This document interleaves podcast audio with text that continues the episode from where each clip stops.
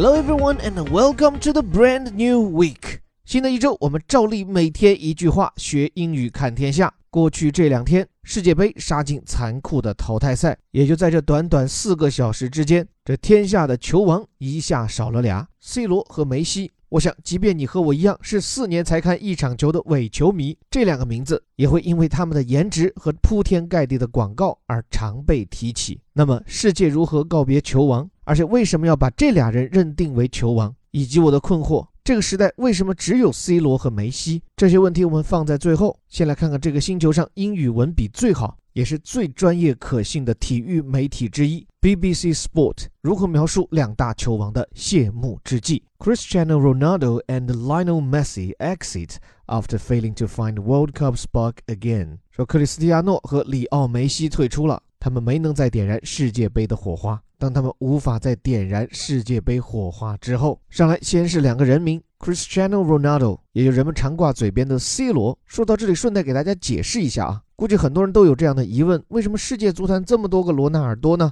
其实数来数去也就三个，而且三个人的出现在时间上有重合，不得已就要区别对待了。而且这里要牵扯到葡萄牙语的取名习惯，因为按照葡萄牙人或者巴西人的取名套路，就他们的名字啊，通常有一长串。但通常只有前面的这一个或者两个词是他的名字，就是说，在葡萄牙语系社会中，允许有两个名，然后跟在后面的分别是母亲的姓氏、父亲的姓氏。所以，我们看到的各种罗其实是他们的名。比如说，最早进入我们视野的人称大罗，或者后来长成的肥罗，它就是一个单名 Ronaldo。而后来出现的小罗，其实人家不叫 Ronaldo，而是叫 Ronaldinho 罗纳尔迪尼奥。但中国球迷图省事儿嘛。与大罗对应，称其为小罗。再就是 C 罗，C 就来自于他的第一个名 Christiano，这个词，大家看得出来自于 Christian，也就是基督，在天主教国家中是个常见名。关键后面这个 Ronaldo 虽然在巴西很常见，但这个名字在葡萄牙并不普遍。那生于1980年代的 C 罗，之所以他爹会给他这个名字，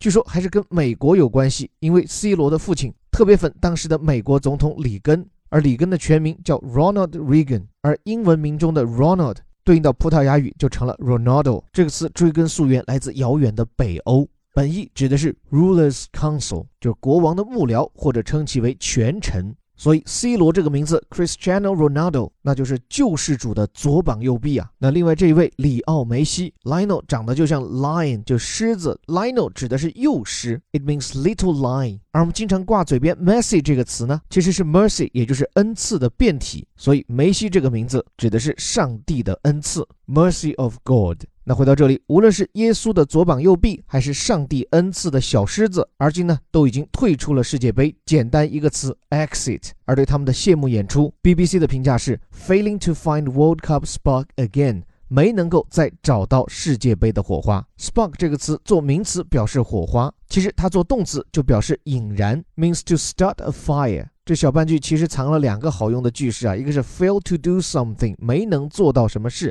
再一个是 find the spark，找到火花。其实换个表述就是把什么什么点燃。具体来看，特别善于技术统计的 BBC Sport 是怎么描述这两场淘汰赛？On the highest scoring day of World Cup knockout football since 1970，说在这一天，在自1970年以来，足球世界杯淘汰赛中进球数最多的一天。这句话里面，首先是 on the certain day of blah blah，就在怎样的一天中。这里说是 highest scoring，score 指的是得分嘛，得分最高，highest scoring。后面说的是世界杯淘汰赛阶段 （World Cup Knockout Football）。其实这个说法有点带惯用的意味，因为正常的语序完全可以叫做 The Football World Cup Knockout，或者叫做 The World Cup Knockout Stage。所以这里这个说法 Knockout Football 并不正式。但是如果你周末有看球，一个四比三，一个二比一，一共九个进球，这是自世界杯一九七零年有淘汰赛以来，确实是进球最多的一天。而我们常讲，所谓的球王，往往就是进球得分手。但偏偏 two of the greatest players of all time，这两位有史以来最最伟大的球员，fail to find the net。直译过来叫没能找到网，那没能找到球网，言下之意没能取得进球喽。所以 BBC 的这一概述其实是一个鲜明的对比：世界杯淘汰赛阶段进球最多的一天，而全世界有史以来可能最会进球的两个男人却都没能进球得分。关键是在这样重要的赛事场合，像 BBC 在报道中直白地写道：“不能进球就意味着他们没能对自己的球队在十六场比赛中起到决定性的影响。随着球队的失利，他们的世界杯之旅就此结束。而且，C 罗和梅西，一个三十三岁，一个三十一岁，这个年龄对球员们来讲，意味着最好的年华即将消逝。四年过后，三十七岁的 C 罗和三十五岁的梅西还能否站上世界杯的赛场，恐怕难说。即便还在，也几乎可以肯定他们的巅峰峰时期已经结束了。不过说实话，如果你不是一个欧洲联赛球迷，而是像我这样隔个几年才看一回欧洲杯、世界杯，那我不知道各位有没有跟我一样的疑问？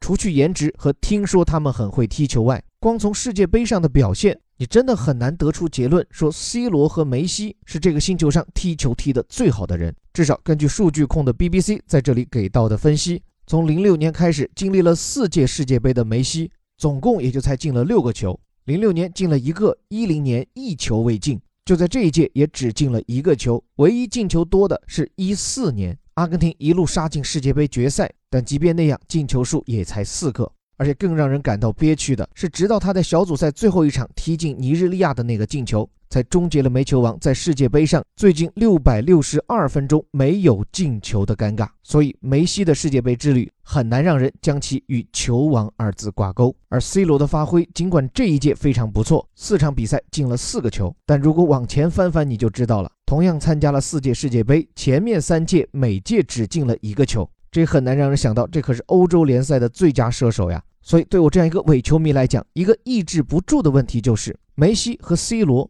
到底算不算是最伟大的球王？那就这个问题，刚好我还看到了美国大西洋月刊的一篇文章，虽然是二零一五年的旧文，但时隔三年读来，我觉得依然很有启示。这篇文章当中啊，对梅西和 C 罗在各自俱乐部当中的表现做了统计，就会发现这两人的得分表现确实配得上史上最佳。就是在这两人开始活跃的二零一零年以前，西甲最活跃的射手。一个赛季的最高进球数通常也就二十几个，很少有突破三十的。但从二零一零年开始，在这俩人统领的射手榜上，西甲最佳射手的进球数最少也是三十几，通常每个赛季是四十多个进球。二零一二年更是创造了梅西进五十个球，C 罗进四十六个球这样的空前纪录。要知道，通常西甲的两大豪门巴萨和皇马汇聚的都是全世界最顶尖的射手，但在他们之前，进球数从来没有这么多过。并且根据这篇文章，将欧洲杯和欧冠比赛，也就是欧洲各大联赛取得最佳战绩的那些球队聚在一起再打的那个欧洲顶级联赛，梅西和 C 罗取得的进球数，早在2014年就已经创造了历史巅峰。梅西是75个，C 罗是72个，在他们之下，大家能想到的，比如说劳尔是71个，法国的一代射手亨利是50个，意大利的英扎吉只有46个。所以，至少从绝对进球数来看，这俩人创造的记录是不是绝后不知道，但肯定是空前的。那么，这就把我们引向了下一个问题：定义一个球员是不是球王，究竟是看俱乐部还是看世界杯呢？至少在多数人的印象中。贝利、马拉多纳被我们视作当之无愧的球王，原因无外乎因为他们在世界杯上取得骄人战绩，带领球队获得过大力神杯。但是梅西、C 罗，你们并没有做到呀。那我在想这个问题，我们两分来看：第一，理智的分析，评价一个球员优不优秀、厉不厉害，可能观察的场次越多，那数据越是可靠。从这个意义上讲，世界杯一届你顶天了也就七场比赛，而联赛呢，一年要踢几十场。显然，联赛数据更可靠，而且多数国家队只是赛前数周才把球员聚在一起，大家捯饬捯饬就上赛场了。从磨合的水准看，那是不如每周在一起训练、在一起比赛的俱乐部呀。所以，虽然阿根廷输了，葡萄牙输了，但谁都知道，不是梅西或者 C 罗辜负了各自的国家队，而反倒是这两支队伍的整体水平拖累了两位球王做出高水平的发挥。但是，作为一项激情的运动，足球中考虑的从来就不只是理智，还有情感。尤其是世界杯，以国家的名义身披国旗色上场，在这样的场合中取胜，它的意义远超过体育运动本身。所以，如果球王的定义中必须要肩负的不仅是作为职业球员本身的荣耀，还要肩负让一个国家的足球文化走向世界巅峰的话，那我想，梅西也好，C 罗也好，他们可能永远无法加冕像贝利、马拉多纳、齐达内那样的光环。但我想，即便那样，他们也没什么好遗憾的，因为成功本来就有个人的努力加上外部的机缘。当把自己的这份已经做到极致时，剩下还能否登顶，那可真就要靠上帝之手了。但我想，即便最后上帝还是少推了这么一把，但以他们今天获得的成绩和荣誉，也足以在这样一个激情四射的夏季，带着晶莹的汗水和球迷的致意，闪亮谢幕了吧？我想，无论是场上的球员，还是场下各行各业的你，其实最该在意的还是踢好自己脚下的球。至于能否加冕球王，说实在的，顺其自然吧，尽力了就好。最后，感谢你的聆听，这里是带你读懂世界顶级报刊头版头条的虎哥微头条。如果你喜欢和我们一起每天用一句话的时间既学英语又看世界，我们建议你不妨再多拿出两分钟时间，参加我们今天开题的免费晨读营。这是一个已经办到第二十期、有上万人参与的活动，小伙伴们的反馈是我们办下去的最大动力。只要你每天坚持晨读打卡，就能换取我们沉甸甸的实体礼包。而且怕你坚持不下来，中间我们还给你提供好几次补打卡的机会。而且只要你参与积极，与晨读营的小伙伴互动热络，还有机会当选我们的晨读之星。第一期的名单已经出来了，大家可以在今天推送的第二条中看到他们的风采。当然，如果你不满足于标题加导语，还希望更系统的学习英语，更深入浅出的认识世界，历练思维。欢迎报名参加我们的顶级外刊精读课，像是今天推送的精读课，就是我为各位选取的一篇剖析德国足球这次为什么死这么惨，是对足球的剖析，也是超越足球的对德意志文化的解密。免费试听及报名方式可以关注我的微信公众号，在下林伯湖。最后还是那句口号，我们每天一句话，学英语看天下。我是林伯湖，我们明天见。